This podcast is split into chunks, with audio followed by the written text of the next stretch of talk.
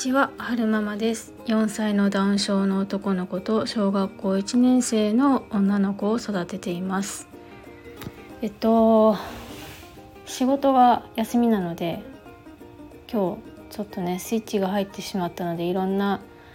放送を撮ってるんですけれどもそういそういえばレターをいただいていたのに、えーご返信してなかったなと思って今撮ってます。えっ、とフローザうーんバイリンガル RP さん？って読めばいいのかしら。えーフローさんからレターいただいててえーっとフォローしてくださって、えーありがとうございました。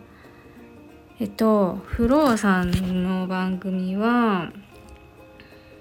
えーっとね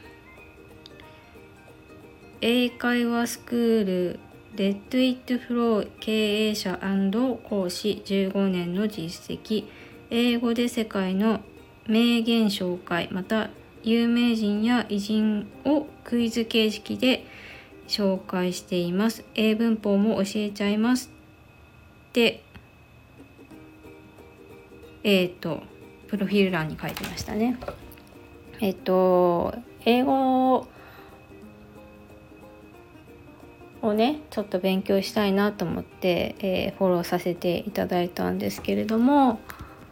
えーご丁寧にレターをいただいてとっても嬉しいなって思ってます。うんと可愛いお子様との日常のお話など楽しみにしておりますっていただきました。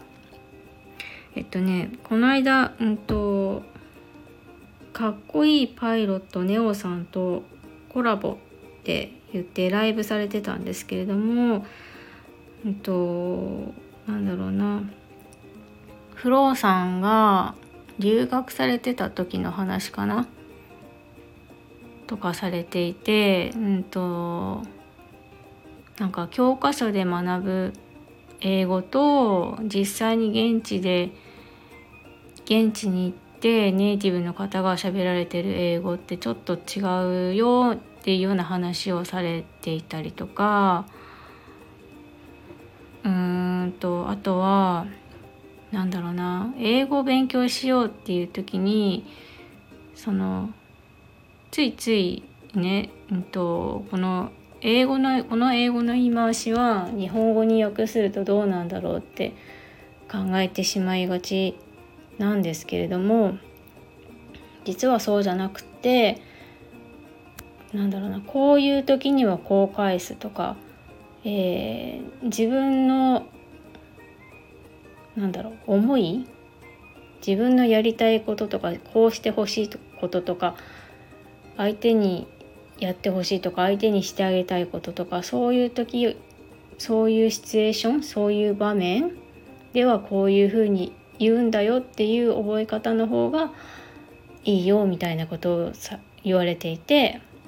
確かにと思って聞いてましたね。あのこどもちゃれんじイングリッシュなんかもそうなんですけれども一切日本語が出てこないんですよ。で、えーまあ、子供向けの DVD なので、まあ、簡単な英語なんですけれども朝起きた時はこう言うんだよとかあとは何かができて何かができた時はこういうふうに言うんだよとか、えーそのシチュエーションに合わせて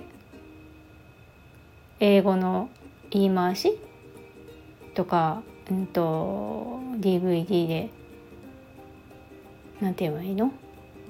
流れていて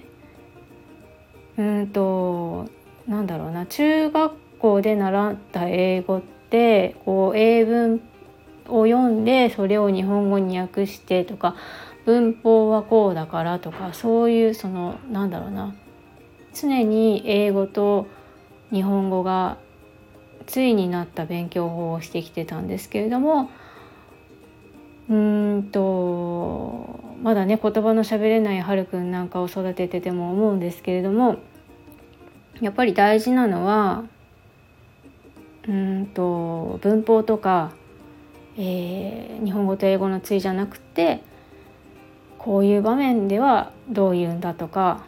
そういうのが大事なんだなって思いました。えっ、ー、とフローさんフォローしてくださってありがとうございました。これからも配信楽しみにしております。えーと、それではまた。